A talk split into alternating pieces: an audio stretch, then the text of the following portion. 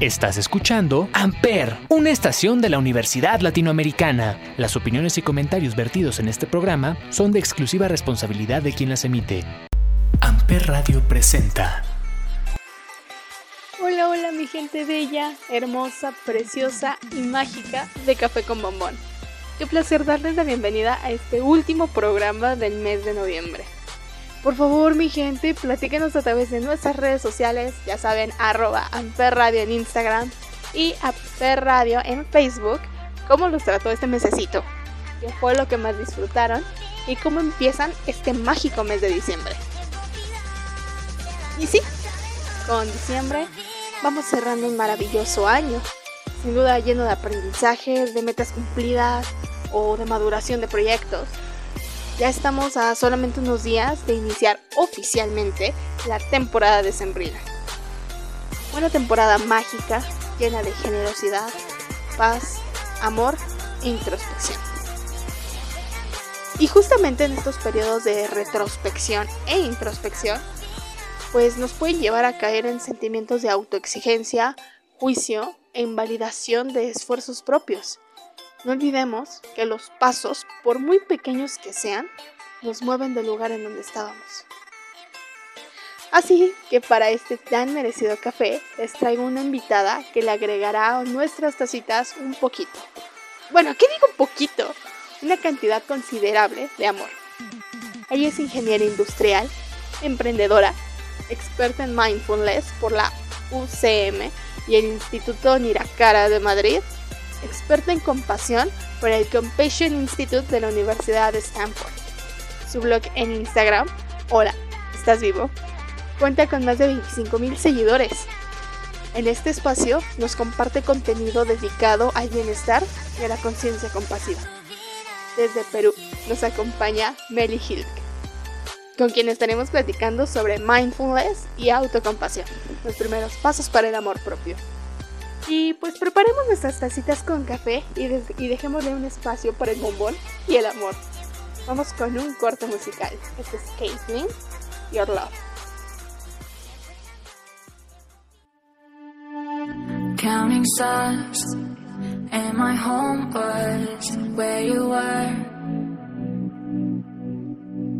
Washed away all the love of yesterday. When you came around, all my walls just broke down. What a treasure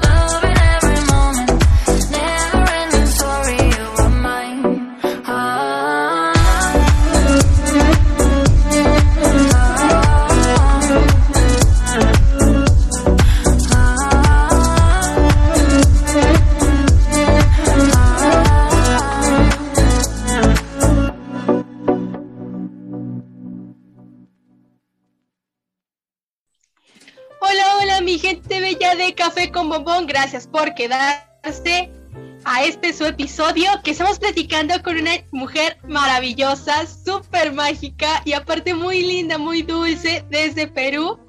Estamos platicando con Meli, experta en mindfulness. Belleza, bienvenida a Café con Bombón.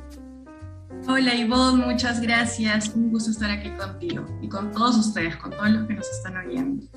Estamos muy contentos de tenerte y sobre todo porque estamos platicando de un tema muy actual, pero también un tema muy poderoso, que es esto de el mindfulness y la autocompasión, que son justamente los primeros pasos para el amor propio. Cariño, pues tú eres la experta. Sí, sí, sí. De hecho, sí, está bien dicho decir que es algo actual. El mindfulness ha sido un boom desde el año 1979. Empieza todo esto hace 40 años, pero recién desde hace 15 años empieza a llegar a Occidente em, con las prácticas de John Kabat-Zinn y su programa Reducción de Estrés basado en atención plena. Y la autocompasión son prácticas un poco más em, novedosas. Llegan a Occidente con fuerza desde hace unos 20 años y em, sus representantes son Christopher Germer, Christine Neff, eh, Vicente Simón en España y son dos temas, el mindfulness y la autocompasión, que están bastante relacionados, estrechamente relacionados, y que justamente, como bien dice Simón, nos ayudan a dar esos primeros pasitos al amor propio, pero desde la conciencia, desde el darte cuenta. Por esto es que mm, se puede empezar este cultivo de amor propio desde la práctica del mindfulness. Mindfulness, ¿qué significa? Significa prestar atención al momento presente con amabilidad y no juicio. Normalmente andamos en piloto automático por la vida. ¿Esto qué significa? Significa que no estamos presentes en lo que hacemos mientras lo hacemos, ¿no? Nos podemos ir hacia pensamientos del pasado, hacia pensamientos del futuro y nos alejamos de lo que estamos realmente viviendo en el momento presente. Claro. Cuerpo presentemente ausente, ¿no? Eso, vivimos en la mente y nos olvidamos de que tenemos un cuerpo, ¿no? Entonces, mucho de- del, del camino, del cultivo de amor propio tiene que ver con reconocer que no eres solo una mente, que no eres solo pensamientos, sino también hay sensaciones físicas, emociones en cuerpo, que muchas veces no le prestamos atención, ¿no? Es como algo que queda em, relegado en la vida, que tiene mucha información. En el cuerpo hay muchísima información porque los pensamientos, las emociones, las sensaciones están vinculados y em, cuando comenzamos a cultivar conciencia podemos darnos cuenta de que mucho de lo que se piensa se experimenta en el cuerpo en forma de sensaciones y trae también consigo emociones, ¿no? Entonces, el empezar a amarnos, el empezar a practicar amor propio, significa también comenzar a ser consciente qué contenido está en mi mente, qué emociones experimento, qué sensaciones físicas visitan mi cuerpo, ¿no? Porque a partir de este reconocimiento es cuando podremos empezar a cuidarnos, si no, no se hace posible ese cuidarnos.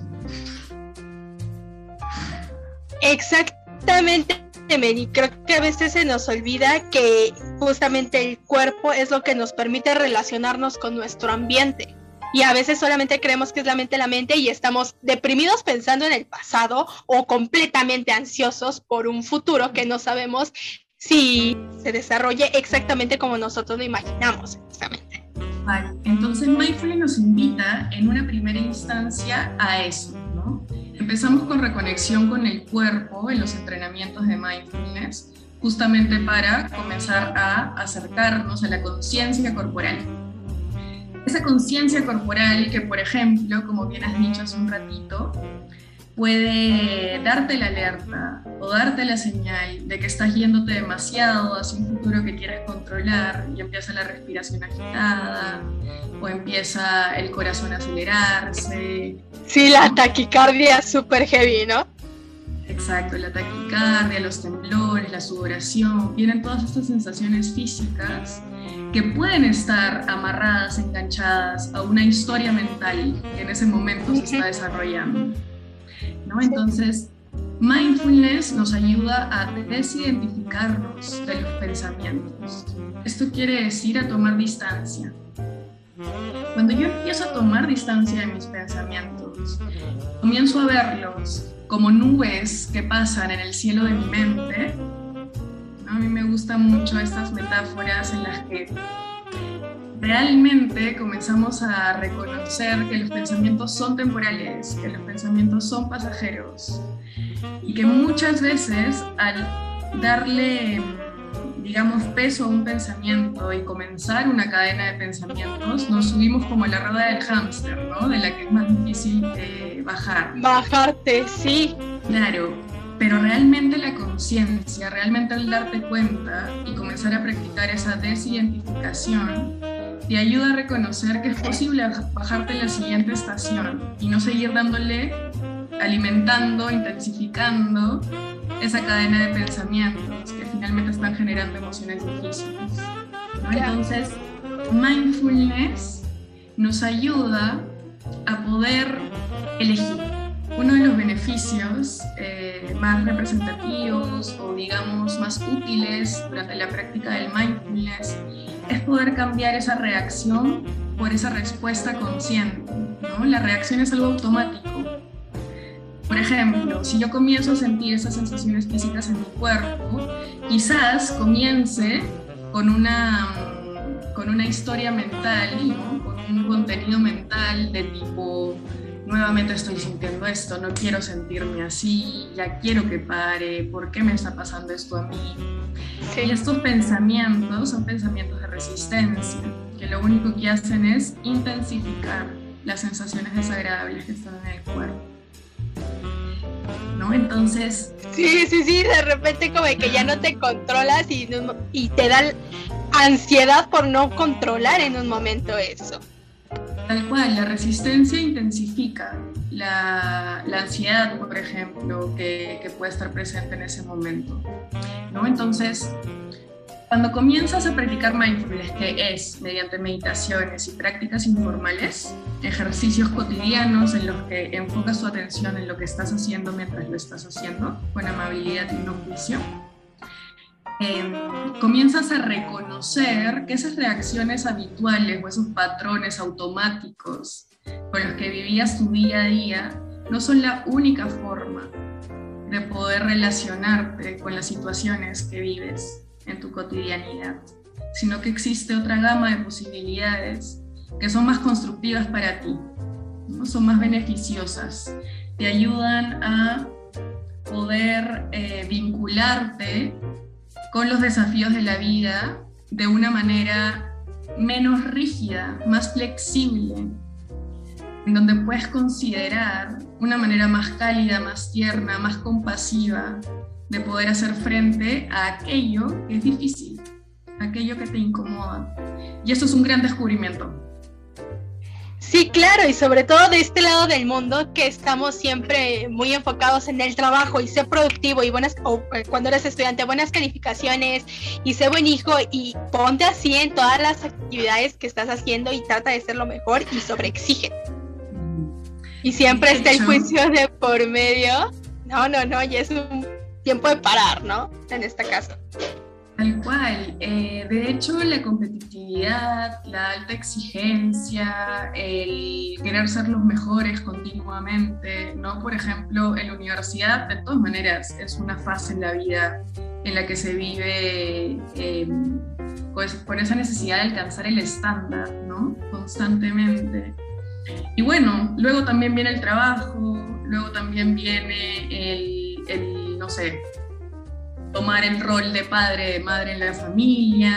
O sea, son como varios roles que tenemos a lo largo de la vida en el que esta autoexigencia o esta competitividad puede ser parte de, mm, de cómo nos estamos vinculando ¿no? con, con la vida. Entonces, eso puede ser bastante desgastante.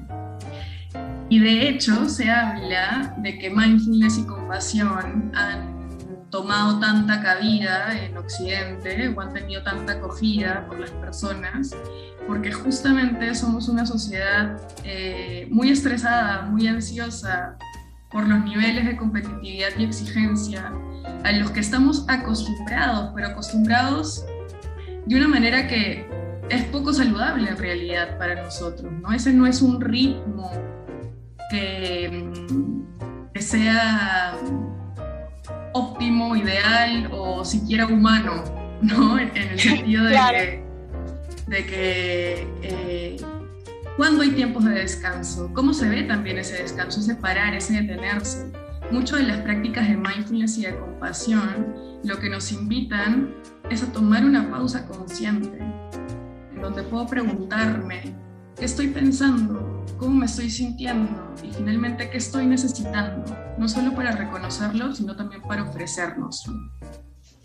Claro, me gusta esto que, que retomas, de no solo recibirlo, sino también dar. Es ese equilibrio perfecto entre sí, en un momento doy lo que tengo, soy amor, doy amor, pero también sabes que en este momento me siento cansado, sabes que necesito energía, necesito tiempo para mí, necesito darme tiempo o necesito recargar energía por medio de la recreación. Y es parte del equilibrio. Total, y como hablábamos al inicio de los primeros pasos para el amor propio, ¿no? Justamente tiene que ver con esto de sé, o sea, me he preguntado realmente qué me nutre como ser humano. Soy consciente de qué manera puedo brindarme un descanso que sea beneficioso para mí, o qué espacios, o qué personas, o qué entornos, qué ambientes son realmente nutritivos para mi persona, ¿no? Ese es como un, un factor muy importante para mí dentro del cultivo de amor propio Reconocer qué es lo que yo necesito, que puede ser muy diferente a lo que otra persona necesite. Y qué bonito esto que traes de cuando tengo para ofrecer, podré hacerlo, y cuando no tenga energía o no tenga el tiempo o necesite volcar la mirada nuevamente hacia mi persona, sea también algo que reconozca como válido. ¿no? Porque muchas veces dentro de esta exigencia o de este mm, mostrar la mejor cara o solo validar emociones como la alegría o, o, estar siempre con energía, ¿no? siempre dispuesto a dar para afuera, termina siendo algo que no es sostenible en el tiempo. Por eso en la compasión también hablamos de tres flujos. ¿no? Está el flujo de ofrecer compasión, está el flujo de recibir compasión y está el flujo de darme compasión a mí mismo. Sí. La compasión danza en tres flujos y estos tres flujos son igual de importantes en la vida de un ser humano, ¿no? Porque mucho de ese amor propio se nutre también de lo que yo me permito recibir de otro ser humano y de lo que yo ofrezco y me genera un momento de conexión con otra persona que termina siendo también nutritivo para mi bienestar. Claro, y también el brindarnos nosotros mismos, porque eh, siempre, siempre le he dicho, si tú no te conoces y si tú no sabes cómo quererte, cómo le vas a expresar a otra persona el cómo amar, ¿no? Y también queda perfecto con eso de la compasión. Si tú no te tienes compasión, ¿cómo vas a identificar cuando otra persona te está brindando compasión? Sí, de hecho son tres flujos que son todo un mundo cada uno de ellos, ¿no? O sea, por ejemplo, recibir compasión, que en mi caso personal ha sido algo desafiante, ¿no? Es como permitirte ser vulnerable con otra persona, ¿no? Como Exacto. en este momento estoy triste o necesito un abrazo, no puedo sola, ¿no? Necesito que estés aquí, que me acompañes, no sé, en, un espacio seguro en el que pueda expresar cómo me siento sin sentirme juzgada. Ese también es todo un desafío para muchas personas, ¿no? Porque no estamos acostumbrados. Eso está cambiando, de hecho, con estas prácticas y cada vez hay más personas que están metidas en este tema, pero es algo que eh, nos hace falta practicar como, sociedad, ¿no? El, el poder recibir el sostenimiento de otra persona, sin esa necesidad de buscar soluciones o consejos, sino es simplemente ser y simplemente sentir y expresar lo que uno está sintiendo, Claro, porque también eh, está bien que tú puedes solo y tú puedes o tú puedes sola resolver las situaciones. Y claro que puedes, pero no te lo mereces. Mereces una red de apoyo que te sostenga y que esté contigo. Tal vez si no en un momento te pueden dar el abrazo, pues por lo menos te dan el apoyo con palabras. Sabes que tienes ahí por lo menos el apoyo moral y que no estás solo. Claro, y los seres humanos somos seres sociales, o sea, Claro. A mí me encanta ver el amor propio no como un camino individual, ¿no? sino como un camino en el que nos acompañamos, en el que nos sostenemos, porque esto de yo puedo sola constantemente o soy un ser independiente está muy alejado de la idea de compasión que yo comparto. ¿no? La compasión es, es una fuente interconectada e interdependiente. ¿no? El, el reconocer también que así como yo me puedo sentir triste, enojada, ansiosa, frustrada, hay también eh, muchísimas otras personas alrededor del mundo que están experimentando estas emociones. Y esto puede generar un sentido de pertenencia, en el sentido de que te ayuda a poder darte cuenta de que formas parte de, la vida de la especie humana, digamos, de- del hecho de ser un ser humano. Y esto es algo que experimentan muchas otras personas alrededor del mundo. Porque el sentido de aislamiento, el sentido de por qué esto me está pasando a mí o por qué soy la única persona, ¿no? que es algo que tendemos a pensar cuando visitan emociones difíciles a la experiencia, eh, intensifica aún más esa sensación de soledad, esa sensación de aislamiento, intensifica las emociones eh, desafiantes que se pueden estar presentando en ese momento. Entonces la compasión trae el, el elemento de humanidad compartida. ¿no? La humanidad compartida es un término precioso que nos invita a reconocer que realmente no estamos solos. Tal como yo, la otra persona también quiere ser feliz, la otra persona también tiene dificultades en su vida, busca ser amada, apreciada, tiene sueños, miedos, esperanzas. No soy el bicho raro de la especie humana, sino que somos eh, muchas personas compartiendo esas experiencias. Sí, claro, recordar que somos interparticipantes. Interparticipantes, me encanta, claro que sí. Participamos conjuntamente en esta experiencia de existir.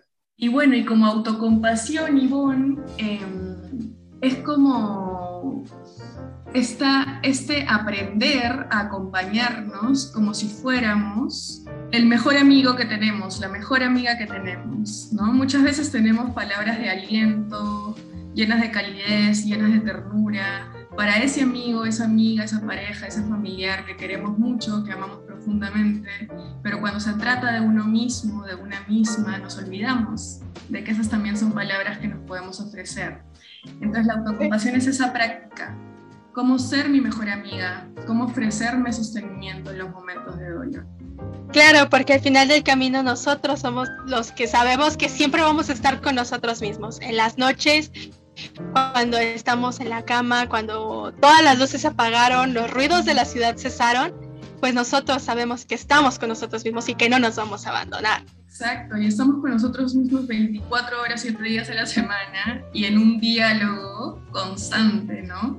Entonces, mucho de la práctica Claro. de autocompasión es cómo te hablas en la intimidad de tu mente, con qué tono de voz, con qué palabras, de qué forma. Eso también puede ir cambiando con el entrenamiento, la forma en la que me hablo, desde el amor, desde el miedo, desde la crítica, desde la aceptación. Es un campo muy rico para explorar también ese diálogo interno. Claro, y también recordar que todo proceso conlleva tiempo, amor y paciencia. Tal cual, a mí me encanta, me encanta, me ayuda un montón verlo como si yo fuera mi propia plantita, que todos los días me riego un poquito.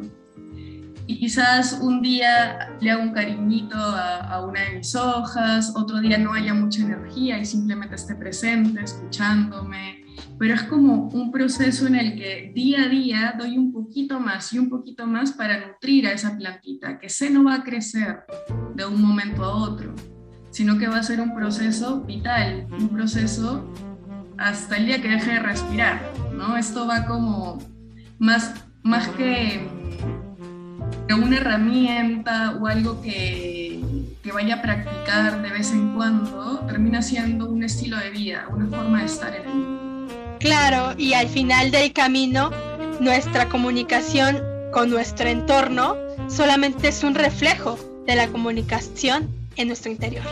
Tal cual, la forma en la que te hablas termina siendo la forma en la que te relacionas también con los demás. Por eso la compasión, el mindfulness, no es algo que se quede solo en ti, es algo que termina también proyectándose hacia el mundo, ¿no? Entonces, es muy bonito ver cómo el trabajo individual de conciencia termina aportando el trabajo de conciencia colectiva. Y volvemos a, a, lo mismo del ser interparticipantes, ¿no? Y si quieres cambiar el mundo externo, puede escucharse muy cliché, pero es cierto, si quieres cambiar el exterior, inevitablemente se cambia desde dentro. Tal cual, ese es el lugar para empezar, uno mismo, y desde ahí grandes cosas pueden comenzar a surgir, empezando por uno mismo. Ay, Meli, qué bonita plática. De las pláticas que más he disfrutado en Café con Bombón, sin duda, cariño. Muchísimas gracias por explicarnos esto de la autocompasión y el mindfulness que se puede escuchar así como de que wow te tienes que ir a este a meditar al pico más alto no a la montaña más alta y termina siendo solamente un, un momento de conciencia y de presencia Gracias por mostrarlo con, con, tanta sencillez y de una manera en que nosotros podemos hacerlo práctico desde este momento. Eso, eso, es presencia, es presencia que no necesita nada extraordinario ni lujoso, simplemente acompañarlo de una intención amable, una intención en la que se ponga ese compromiso de simplemente comenzar a acompañarte con mayor dulzura, ternura, calidez como ese amigo, esa amiga que nos quiere mucho, ese también podemos ser nosotros mismos. Muchísimas gracias, Meli, por, por recordarnos que somos interparticipantes y que pues nuestro compañero fiel sabemos que siempre vamos a ser nosotros mismos. Un gusto hablar contigo y espero les sea útil a las personas que nos escuchan. Un besito y que la presencia amable y no juiciosa nos acompañe. Gracias Meli y gracias a ustedes queridos por quedarse a escuchar un episodio muy rico de Café con Bombón. Nos estamos escuchando la próxima semana queridos. Besos.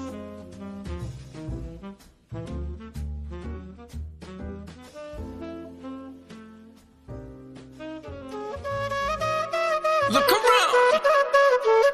Ready to make some babies with the ladies. Left side, faded. Habibi Albi, let me la la la la love you like you need. You deserve somebody to treat you like a queen. Whoa, when you come home, she's standing.